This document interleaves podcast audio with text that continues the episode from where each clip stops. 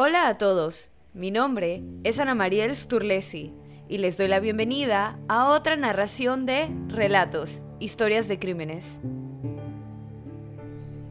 El episodio de hoy narra el infame asesinato de una familia completa en un área de la capital de Japón a meras horas del inicio de un nuevo año.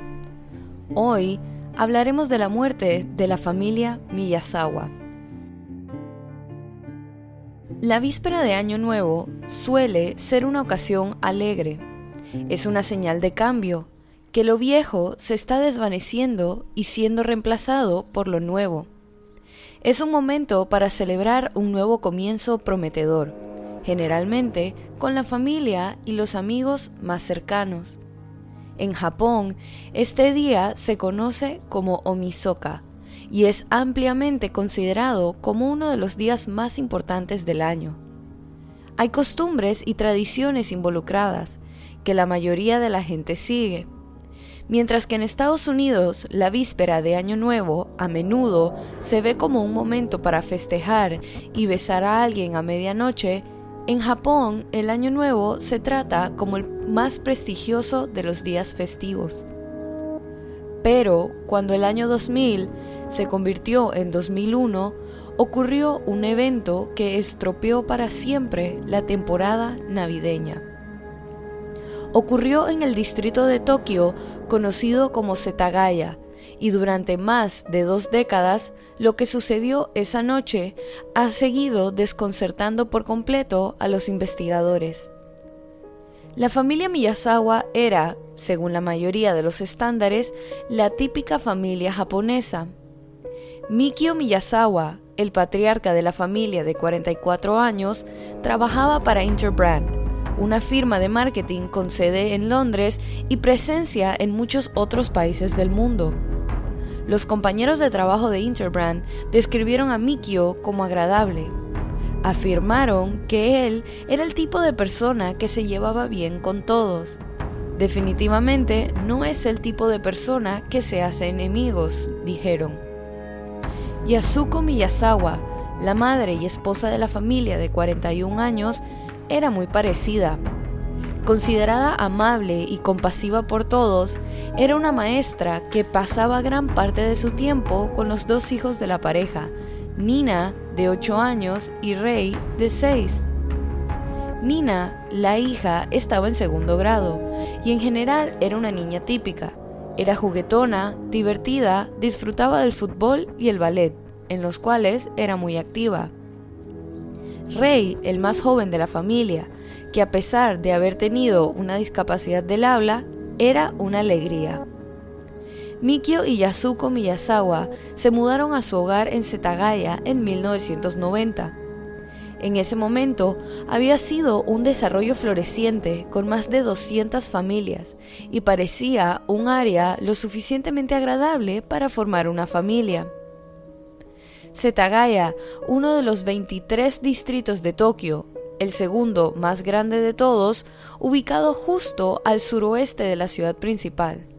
A poca distancia de la bahía de Tokio, Setagaya es un área de aspecto muy residencial que se destaca por su entorno ajetreado y abarrotado. La casa era un edificio compartido que se dividió en dos. Por fuera parecía una sola casa, pero estaba mucho más cerca de ser un dúplex que de cualquier otra cosa.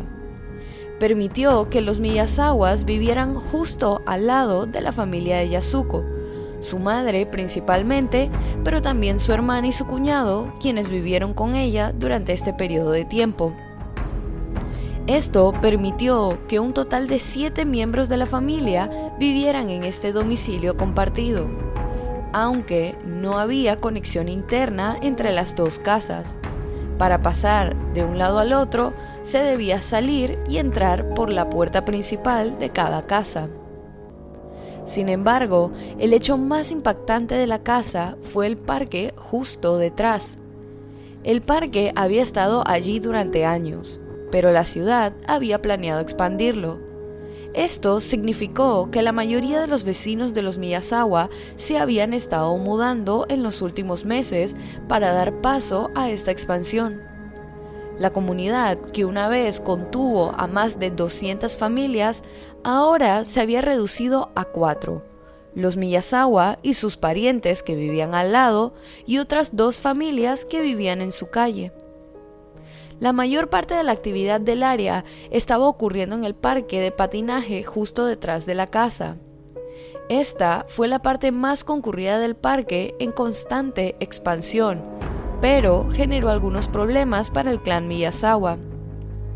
El parque de patinaje estaba ubicado directamente detrás de la casa, separado solo por una cerca. En la semana previa a la víspera de Año Nuevo, Mikio se había enfrentado a un grupo de adolescentes ruidosos y desagradables en el parque de patinaje por hacer demasiado ruido. Debido al aumento del tráfico peatonal del parque detrás de ellos, que la ciudad planeaba expandir aún más, los Miyazawa fueron una de las últimas familias en hacer planes para mudarse. Era diciembre de 2000 y en unos pocos meses se mudarían a otra casa en la zona. Así que todo lo que tenían que hacer era lidiar con los chicos del parque de patinaje durante unos meses y luego no tendrían que preocuparse por eso nunca más. Desafortunadamente, nunca tendrían esa oportunidad. La semana anterior a la víspera de Año Nuevo sería conocida por otras experiencias inusuales para la familia Miyazawa. Aparentemente, en los meses de verano, la comunidad había comenzado a notar que algunos de los animales del área estaban siendo torturados físicamente. El 25 de diciembre, día de Navidad, Yasuko le mencionó a su suegro que un auto extraño había estado estacionado frente a su casa. Esto ha ocurrido no solo en una ocasión, sino en varias, a pesar de que había un área de estacionamiento cerca. Dos días después, el 27, un testigo vio a un hombre de unos 40 años caminando por el jardín de la familia Miyazawa, algo aparentemente inocente, ya que el parque cercano asegura que la gente estaría en el área por una razón u otra. El 29 de diciembre, un hombre fue visto en una estación de tren cercana cuya ropa se describió como extraña para la época del año, dado que hacía bastante frío. El hombre fue descrito con un atuendo que usaría un patinador con una mochila, fue en este día, el 29, que la policía cree que un hombre que coincide con esta descripción aproximada compró un cuchillo de sashimi en esa misma zona comercial. Este fue el único cuchillo comprado en este supermercado ese día. El 30 de diciembre, un hombre que coincidía con la misma descripción fue visto cerca de la estación de Sengawa, aproximadamente a una milla de distancia de donde vivían los Miyazawa. Parecía que el hombre se acercaba cada vez más a la casa de la familia. Sin que nadie lo supiera, el sábado 30 de diciembre sería el último día para toda la familia Miyazawa, que se estaba preparando para las vacaciones inminentes. En algún momento de la tarde, alrededor de las 6 pm, la familia aparentemente fue de compras. Alrededor de las 7 de esa noche, Yasuko llamó a su madre a la puerta de al lado. Lo más probable es que la llamada fuera sobre Nina, yendo a su casa a ver un programa, cosa que hizo hasta las 9 y media pm cuando regresó a su propia casa. La última actividad registrada que se tiene de la familia Miyazawa es un correo electrónico accedido que se leyó alrededor de las 10 y 38 de esa noche. Era Mikio leyendo un correo electrónico de trabajo que estaba protegido con contraseña, lo que significa que probablemente él era personalmente el responsable de haberlo abierto.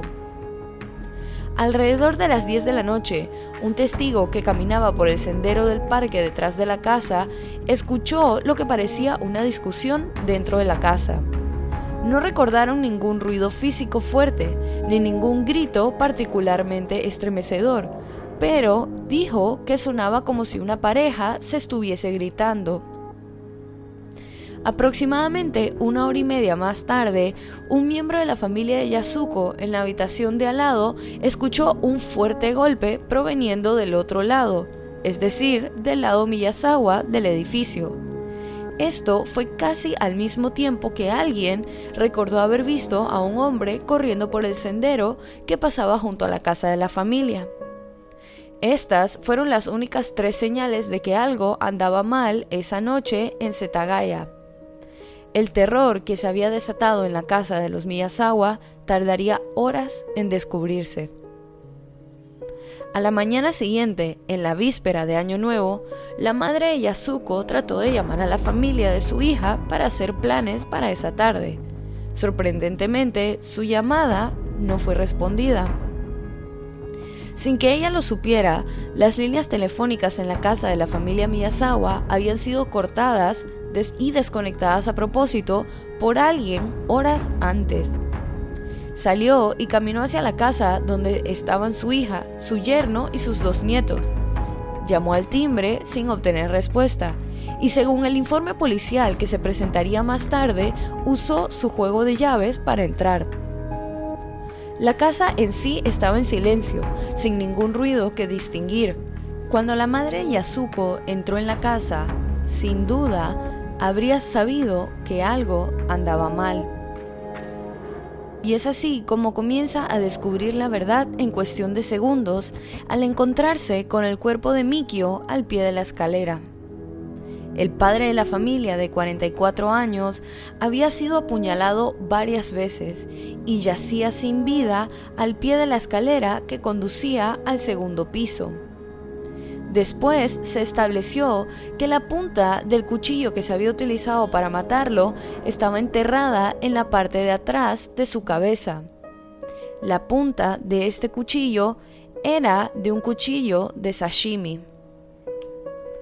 La madre de Yasuko recuerda haber subido al segundo piso para tratar de ver qué le había pasado al resto de su familia. Inmediatamente, en la parte superior de las escaleras, encontraría los cuerpos de su hija y su nieta, quienes habían sido brutalmente apuñaladas docenas de veces, superando con creces el nivel de angustia que había recibido el cuerpo de Mikio. La madre Yasuko recuerda haber puesto sus manos sobre los cuerpos de su hija y su nieta, tal vez por tristeza, o tal vez incluso por esperanza, tratando de ver si había alguna posibilidad de que todavía estuvieran vivas. La niña no solo fue apuñalada brutalmente, sino que también fue golpeada tan fuerte que le hacían falta dos dientes. En un dormitorio cercano, la madre de Yasuko se enfrentaría a la tragedia final. Rey, de seis años, había sido estrangulado hasta la muerte lo que llevó a los investigadores a pensar que había sido el primer miembro de la familia asesinado. La teoría de la policía es que el asesino había entrado por la ventana del baño mientras que madre e hija se encontraban viendo televisión en el tercer piso del hogar. Creen que el perpetrador caminó sigilosamente por el segundo piso hasta que encontró al rey dormido en su habitación y lo sofocó para evitar que sus gritos alarmaran al resto de la familia. Asumen que el padre de la familia sospecha que algo ocurre en el segundo piso y decide abandonar el trabajo que está llevando a cabo abajo en la computadora para echar un vistazo. Es ahí cuando sube las escaleras que es brutalmente atacado por el asesino y una vez muerto, su cuerpo arrojado por las escaleras. Mientras esto ocurre, madre e hija se enteran de los sucesos e intentan salvarse en el tercer piso, pero son alcanzadas por el asesino que procede a atacarlas. En algún momento de descuido por parte del hombre, la madre recoge a su hija en los brazos e intenta huir solo para ser alcanzadas una vez más y finalmente asesinadas de forma contundente, dándole motivo a los golpes que sufrió Nina y dándole razón a por qué ambas fueron encontradas estrechándose la una a la otra. Posterior a los asesinatos, el hombre entonces empezó a pasearse por la casa Después de matar a la familia, el perpetrador fue al área de la cocina de Miyazawa. Sacó unas cuantas tazas pequeñas de helado de la nevera y se las comió. Para beber, eligió un té de cebada ignorando la cola y la cerveza que quedaban en la nevera. La cocina también es donde había encontrado una curita que usó para tratar de curar una herida en su mano derecha. En un momento hurgó en los documentos de la familia que se habían dejado en el primer piso. Sacó todos los cajones y llevó uno de ellos al baño del segundo piso y vació el interior en la bañera. Las pertenencias personales de Yasuko de sus dos bolsos, la billetera de Mikio, las llaves de la casa y varios documentos tuvieron un destino similar. El perpetrador los arrojó al inodoro, donde previamente había defecado. También arrojó otros artículos como una toalla blanca manchada con sangre y una taza vacía de helado. A la una de la mañana se conectó a internet usando la computadora de Mikio durante cinco minutos de uso, creó una nueva carpeta y visitó el sitio web de un teatro. La policía cree que el intruso entró en la casa a través de una ventana del baño. La policía notó que la ventana del baño estaba abierta, con la mosquitera quitada y tirada afuera. Además, debajo de la ventana encontraron huellas de un tamaño similar a las del perpetrador. Debido a la naturaleza sin precedentes del asesinato, estuvieron involucrados un gran número de policías. Al principio los investigadores estaban esperanzados. El perpetrador dejó huellas dactilares, huellas de sus zapatillas e incluso una toalla manchada de sangre, lo que demostró que tiene un tipo de sangre A. Pero sus expectativas se hicieron añicos rápidamente. A miles de personas les revisaron las huellas dactilares, vecinos, delincuentes de todo tipo, amigos de la familia, ex residentes del área, pacientes hospitalizados con heridas en las manos, pero no llevaron a ningún resultado positivo. El asesino dejó mucho, si no todo, su atuendo atrás en la sala en un sofá. Dejó una riñonera, una camiseta, un pañuelo, zapatos, una chaqueta negra, guantes y un sombrero de pescador. Pero, a pesar de los hallazgos y de poder rastrear las cantidades vendidas de cada prenda, nunca fueron rastreados a una persona específica. Los investigadores encontraron el ADN y las huellas dactilares del asesino por toda la casa, pero ninguna coincidía con sus bases de datos lo que indica que no tienen antecedentes penales. Físicamente se cree que el asesino mide alrededor de 170 centímetros de alto y es delgado. La policía estima que el asesino nació entre 1965 y 1985, teniendo entre 15 y 35 años en el momento del asesinato debido al físico requerido para ingresar a la casa y cometer los asesinatos, se considera que era relativamente joven y delgado. Las heridas de los Miyazawa indican que es probable que el asesino sea diestro. También, por medio de exámenes a las muestras de sangre, determinaron que el asesino era probablemente de ascendencia asiática por el lado de su padre, con raíces japonesas, chinas o coreanas y con ascendencia europea por parte de su madre, específicamente del sur de Europa. La investigación de los asesinatos se encuentra entre las más grandes en la historia de Japón, involucrando a más de 246.044 investigadores, que han recopilado más de 12.545 pruebas que permanecen bajo custodia hasta el día de hoy. En 2019 se informó que 35 oficiales todavía están asignados al caso a tiempo completo. Ese mismo año, las autoridades de Japón anunciaron que la casa sería demolida debido a su estado de deterioro, pero los miembros restantes de la familia apelaron. A la actualidad no se conoce un motivo para los asesinatos, pero existen especulaciones que tal vez alguno de los patinadores que frecuentaban el parque detrás de la casa había querido vengarse de Mikio debido a los enfrentamientos que el padre de la familia había tenido con ellos en el pasado debido al ruido. Hay artículos que aseguran que algunos de los que patinaban formaban parte de diferentes pandillas. Otra teoría es que este terrible acontecimiento fue motivado por dinero, ya que Yasuko mantenía dinero en la casa debido a que era tutora y aceptaba pagos en efectivo que eran guardados en la casa. La policía no está muy convencida de esta teoría, debido a que la suma de dinero que hacía falta en la casa eran 150 mil yen o 1.500 dólares, lo que a ellos les parecía una suma muy baja para haber matado a una familia completa de una forma tan terrible. Pero hemos visto casos en los que las personas han sido asesinadas por menos. Y así culmina este episodio de Relatos, historias de crímenes. Recuerden pasar por la cuenta de Instagram y dejar su opinión de este caso. La cuenta es Relatos en Podcast y la pueden encontrar en la descripción de este episodio. Si te gustó este relato, suscríbete o síguenos en la plataforma de tu preferencia que utilices para escuchar los episodios. Y no dudes en dejar una calificación y comentarios. Mi nombre es Ana Mariel Sturlesi y muchas gracias por acompañarme en esta narración nuevamente y bienvenido si es tu primera. Nos vemos la otra semana para otra narración de Relatos, historias de crímenes.